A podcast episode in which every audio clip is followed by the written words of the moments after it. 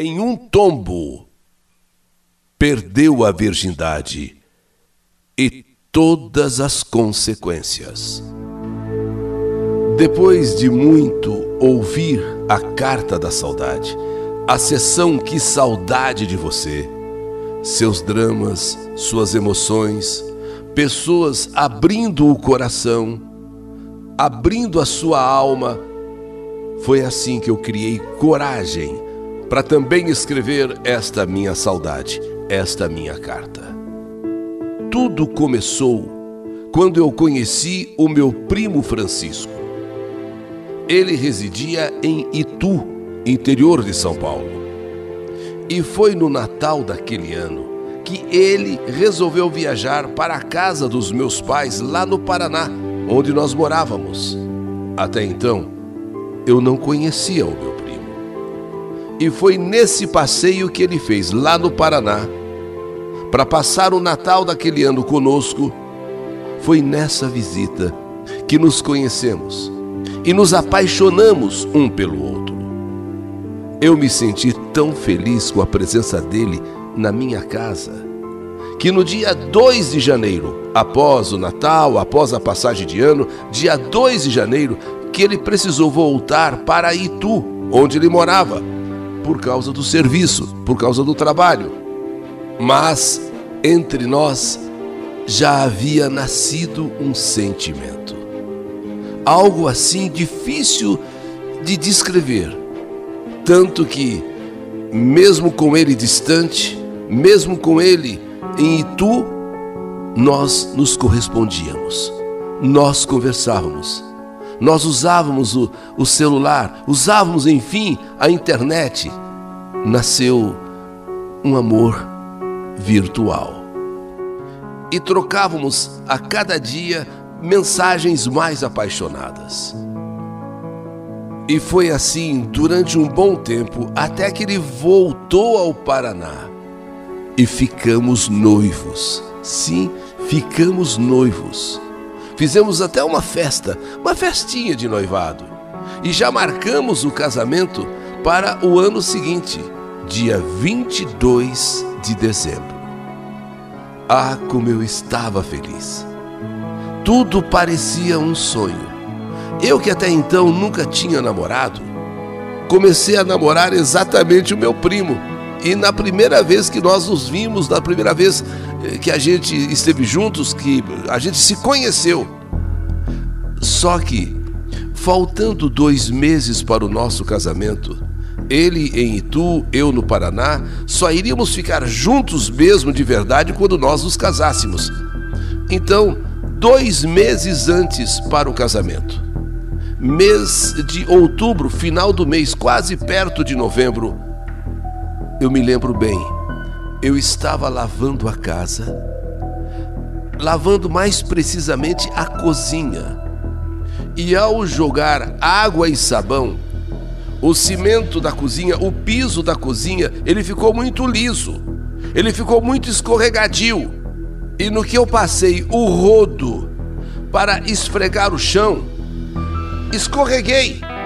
Eu levei o maior tombo da minha vida por pouco eu não bati a cabeça. Sei lá, eu poderia ter até é, quebrado a minha cabeça no tombo que eu levei, mas eu consegui salvar a cabeça. Porém, nesta queda de mau jeito, eu caí de pernas abertas. Do jeito que eu caí, não sei como é que foi que eu abri muito as pernas e senti uma dor no meu órgão genital e comecei a sangrar como se estivesse menstruada. Só que eu estranhei, porque esse sangue só saiu quando muito, quando muito por uma hora. E parou, e nada mais. Eu só fiquei sentindo uma coisa estranha, como se fosse uma queimação, uma ardência. Como eu era ingênua, como eu era, vamos dizer até boba mesmo para essas coisas, eu, eu, eu, eu não comentei nada com ninguém, nem mesmo com a minha mãe, por uma questão de respeito e por uma questão de vergonha. Talvez se o nosso namoro Talvez se o nosso noivado fosse normal, a gente se ver todo dia, eu tivesse comentado com o meu noivo. Mas, como era um relacionamento à distância, só por mensagem, só por telefone, só por é, celular, então nem com ele também eu comentei sobre o tombo que eu levei. Falei até do tombo, mas não falei do problema, é, que eu tinha caído é, de pernas muito abertas, é, que eu tinha até sangrado. Como é que eu ia falar isso com ele? Não, não, não tinha nem cara para falar uma coisa dessas. Nem com ele e nem com ninguém, e nem com a minha própria mãe. Passaram-se aqueles dois meses e chegou o dia do meu casamento, 22 de dezembro. Era como se eu estivesse sonhando e não quisesse acordar deste sonho. Eu estava realizando aquilo que eu mais desejava, aquilo que eu mais queria. E imaginar que tudo tinha se iniciado dois anos antes, quando pela primeira vez esse meu primo, que eu não conhecia, foi nos visitar lá no Paraná. E aí então nasceu algo entre nós que dois anos depois, exatamente dois anos depois, estávamos concretizando com o nosso casamento. Viajamos em lua de mel. Eu estava ansiosa pela minha primeira noite. Seria a minha primeira vez. Apesar de ser a noite de núpcias, a noite de lua de mel, apesar de eu nunca ter vivido nenhuma noite assim, nenhum momento como esse, apesar de tudo, da minha inexperiência, eu sentia em Francisco segurança. E mesmo sendo a minha primeira noite, eu não estava tensa, eu não estava nervosa, porque acima de tudo eu sentia nele carinho. Portanto, de verdade, eu não estava preocupada com a minha primeira vez. Mas deveria estar, devido a um fato que eu até já tinha esquecido. Eu nem me lembrava, sinceramente, nem, mas nem me recordava mais. Sim, até então, aquele homem maravilhoso, até então, aquele homem todo carinhoso, que estava preparando o momento, e eu me deixando levar, eu vivendo o meu sonho. Eu estava muito feliz. Noite de núpcias, a minha primeira vez. Porém, eu deveria estar preocupada, porque algo que tinha acontecido, e não há muito tempo, iria interferir nesta primeira noite. Aliás, iria interferir na minha vida na minha vida de casada. Sim, tudo pronto para acontecer. Tudo pronto para que eu me tornasse mulher. Olha que hoje em dia é muito difícil pessoas, eh, meninas, garotas, mulheres, chegarem até o casamento virgens. Eh, chegar ao casamento, eh, vamos dizer assim, intacta, na, na, vivendo na noite de núpcias a sua primeira vez realmente. Mas comigo isso ia acontecer. Sim, na hora em que nós começamos, na hora em que haveria o momento de acontecer mesmo aquele instante em que nossos corpos iriam se unir, em que haveria a primeira vez, Francisco ficou perturbado. Francisco ficou assim meio tenso ele parou meio que na metade do ato em si. Ele parou e eu não entendi nada. Algum problema, amor? Algum problema? Francisco não falou nada, ele ainda continuou, mas antes mesmo de, de chegarmos aos finalmente, né? Ele não, ele, ele, ele parou, parou e disse que não dava mais para continuar. Mas o que, que houve? O que, que está acontecendo? Percebi ele perturbado. Percebi ele nervoso. Algum problema, Francisco? Algum problema? eu não estou sendo legal? Você tem que entender que é a minha primeira vez, eu não tenho nenhuma experiência. Nessa hora, ele respondeu para mim, bruto, estúpido. Não é falta de experiência. É que você tem acho que experiência demais. Mas como? Experiência demais, eu não estou te entendendo. Antes de mim teve outro aqui, ou outros. E começou a me perguntar quem foi ou quem eram os homens que, que tiveram ali antes dele. falei, Francisco, você é o primeiro. Se eu, tô, se eu não estou sabendo fazer, se eu não estou conseguindo dar a você o prazer que você merece e que você quer, me desculpe. Eu com o tempo eu vou adquirir mais, vamos dizer assim, experiência. Cale a boca. Cale a boca é bom você já dizer quem é que veio aqui antes, quem é que esteve aqui antes, quem é que te possuiu, quem é que antes de mim. Porque virgem você não é. Virgem você não é. Disso eu tenho certeza. Perturbado, até um tanto violento, começou a me perguntar sobre outro homem ou outros antes dele e o meu martírio começava ali. Eu jurava para ele que não tinha tido ninguém antes dele. Puxa, eu havia prometido quando nós nos conhecemos que eu permaneceria virgem até o casamento. E ele achou boa a ideia de que tudo acontecesse na nossa primeira noite, na noite de núpcias, na noite de lua de mel, mas ele insistia: Eu quero saber quem. Fala, sua mentirosa, sua falsa. Bom, a partir daí, a nossa lua de mel, a nossa noite, a nossa primeira noite acabou. Ele tornou-se um homem frio. Inclusive chegou a, a, a dizer ou a ameaçar que ele iria anular o casamento. Pela mentira. Que eu era mentirosa. Se eu menti antes do casamento, o que eu não seria capaz de fazer depois do casamento, agora que estava casada. E uma coisa ele me dizia: chifrudo não você. Chifrudo não você. Mentirosa, falsa. Porém, eu não entendia o porquê daquilo. Alguém que está ouvindo a minha carta pode estar dizendo: que mulher burra, que mulher tonta, que mulher idiota.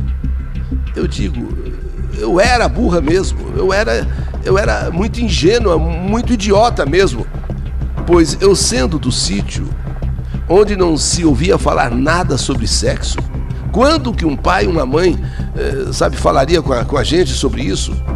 Pessoas, sabe, que convivem é com a roça. Os meus pais não explicaram nada e talvez nem entendessem nada para explicar alguma coisa, e por isso também de nada eu sabia.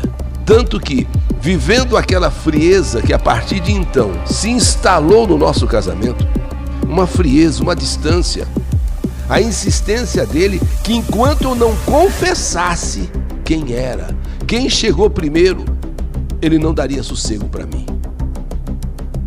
Foi então que pensando, pensando, que eu me lembrei do tombo que eu havia levado, que eu havia sofrido dois meses antes do casamento.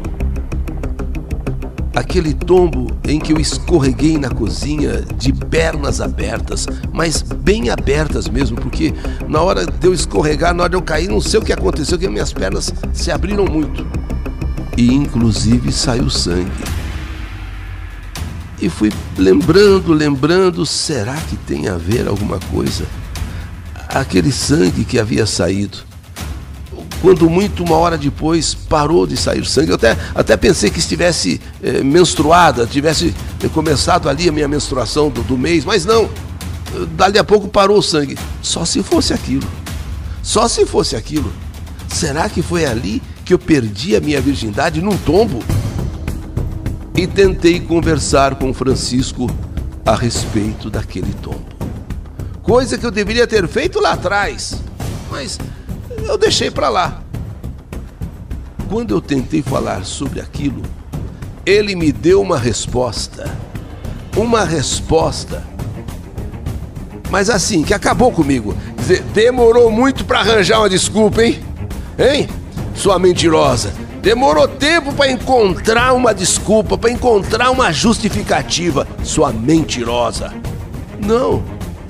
Francisco, aconteceu mesmo.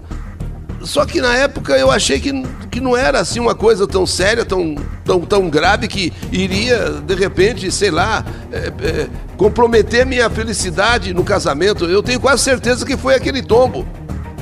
Cala essa boca, vem contar a história da carochinha. Que que é isso? Demorou muito tempo para encontrar uma desculpa, mas sinceramente não cola. Essa desculpa não cola.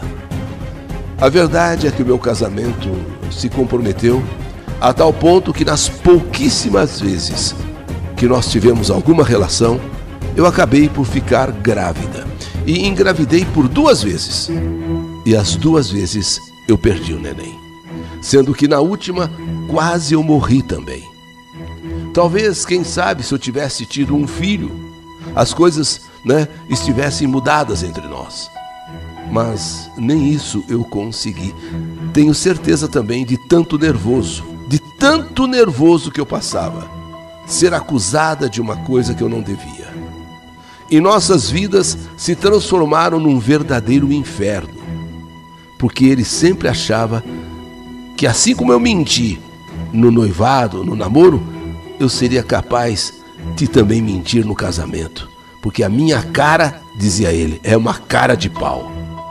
E devido tanto nervoso que eu passava, eu fui ficando até um tanto com os nervos abalados, sendo que eu passei a ficar revoltada e até mesmo com depressão. Porque se eu devesse alguma coisa, eu mandava ele plantar fava, mas como eu não devia, aquilo me corroía. Como é que eu vou provar? Como é que eu vou convencer esse homem que duvidava de tudo que eu falava? Quando não tendo mais como continuar, o nosso casamento acabou. Acabou. O nosso casamento, por incrível que pareça, terminou. E Francisco fez questão de dizer para minha família que todos, todos tinham sido enganados por mim, principalmente ele. O problema foi o fato que desde a primeira noite ele achou que eu tinha tido tudo com outro homem antes dele e não tinha falado. Ao contrário, tinha enganado, dizendo que eu era virgem. Francisco, eu sei que você ainda fala para parentes, para amigos, porque quando as pessoas perguntam por que, que acabou o casamento, por que isso, por que aquilo, você já logo diz que é porque eu sou uma mentirosa, eu sou uma falsa. Eu sei que você comenta com todo mundo, que você conhece, que pergunta, que conhece nós dois, que pergunta sobre nós, que quando você casou comigo, eu não era mais virgem. Eu já tinha muitos quilômetros rodados. É uma coisa que você fala, que eu tinha muitos quilômetros rodados. Hoje, Francisco, não sou nenhuma menina, não sou nenhuma idiota como eu era. Eu não sou nenhuma burra como eu fui. Eu sei tudo da vida hoje. Até porque a internet está aí. Qualquer dúvida é só ir no Google, você sabe tudo. Há algum tempo atrás, Francisco, eu procurei um médico e expus tudo o que aconteceu comigo quando ainda era solteira, quando faltavam dois meses para o nosso casamento. E então, sabe o que o médico disse? Seu estúpido, burro é você, Francisco. O médico disse, e ele me explicou que uma moça pode perder sim a sua virgindade com certos movimentos, praticando é, alguns tipos de esportes perigosos, por exemplo, andando de bicicleta. Andando de bicicleta pode até acontecer um tombo de mau jeito, como foi o meu caso, Francisco. Ele explicou direitinho que o ímen pode se romper quando há uma, uma forçação não precisa ser necessariamente através do pênis. Pode ser num movimento mais brusco, numa queda. E só por justiça E somente por isso eu me senti na obrigação de escrever essa carta, de dizer ou de me defender, dizendo que você realmente é o cara mais grosso que eu conheci. Porque você deveria ter me levado a um médico, você deveria ter me levado a uma médica. Aí sim, tirado as suas conclusões, mas não por você mesmo achar, me condenar e praticamente me destruir. Mas só que eu reergui. Apesar de tudo que você falou e fez contra mim. Eu não tenho raiva de você. Eu tenho dó de você. Hoje sou casada com outro e posso dizer que sou feliz. Poderia ter sido até mais feliz se não fosse você estragar tudo com as suas ideias tão arcaicas, com as suas ideias tão antigas. Que pena, Francisco. Eu sei que hoje você não é feliz. E você também poderia ter sido muito feliz ao meu lado. Se você tivesse entendido a situação, procurado uma solução, procurado tomar outras providências e não agir como você agiu, como um verdadeiro estúpido. E me desculpe o termo, eu me achava burra, mas o burro era você, infelizmente. Esta é a minha história, história que a vida escreveu. Que saudade de você!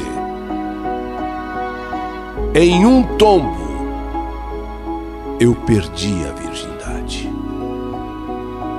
e suas consequências. História do canal YouTube Eli Correia Oficial.